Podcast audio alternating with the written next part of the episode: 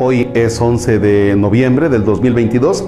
Vamos a un texto de la segunda carta de San Juan, pero da la casualidad que aquí no hay capítulos porque es un solo capítulo. Entonces es la segunda carta y los versículos son del 4 al 9. En el nombre del Padre y del Hijo y del Espíritu Santo.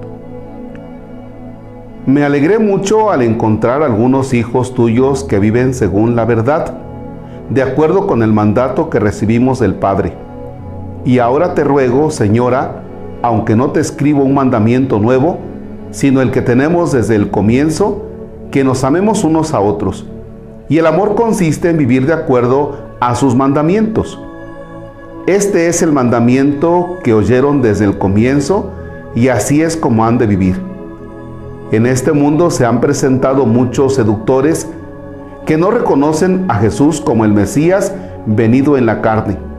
En eso mismo se reconoce al impostor y al anticristo. Tengan cuidado para que no pierdan el fruto de sus trabajos, sino que reciban el pleno salario. El que se aventura y no permanece en la doctrina de Cristo no posee a Dios el que permanece en la doctrina, ese posee al Padre y al Hijo. Palabra de Dios. Aquí hay un dato interesante que algunos que pusieron atención al texto se preguntaron, a ver, a ver, ¿qué dijo? Porque utiliza un término, San Juan, señora, dice, ahora te ruego, señora, que nos amemos.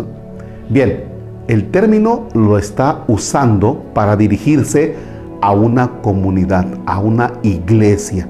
¿ya?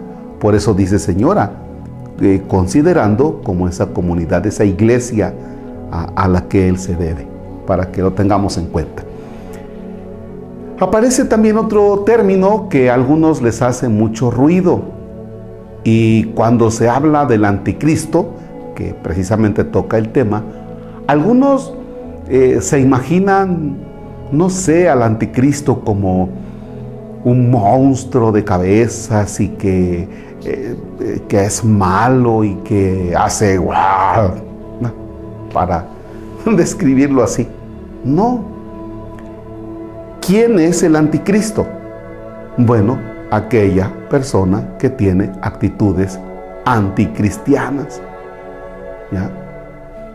Cuando tú haces algo que va en contra del Evangelio, pues eres un anticristiano. Nada más. No es un monstruo de muchas cabezas, ni feo, ni que eche espuma. No. El anticristo es una persona o varias personas cuando nosotros tenemos actitudes anticristianas que se oponen al Evangelio. Para que no le des muchas vueltas, ¿no? Si Cristo te dice que tenemos que ayudar a los demás, pero pues, tú no ayudas y odias y vaya, eres violento, pues, son actitudes anticristianas. Actitudes anticristianas, vaya, pues el cuidado de la ecología. Actitudes anticristianas, eh, la violencia. Actitudes anticristianas, la corrupción. Así es que para qué le hacemos tanta cuenta. Padre nuestro que estás en el cielo, santificado sea tu nombre. Venga a nosotros tu reino. Hágase tu voluntad en la tierra como en el cielo. Danos hoy nuestro pan de cada día. Perdona nuestras ofensas, como también nosotros perdonamos a los que nos ofenden. No nos dejes caer en tentación y líbranos del mal. Señor esté con ustedes. La bendición de Dios Todopoderoso, Padre, Hijo y Espíritu Santo descienda y permanezca para siempre. Amén. Bonito viernes.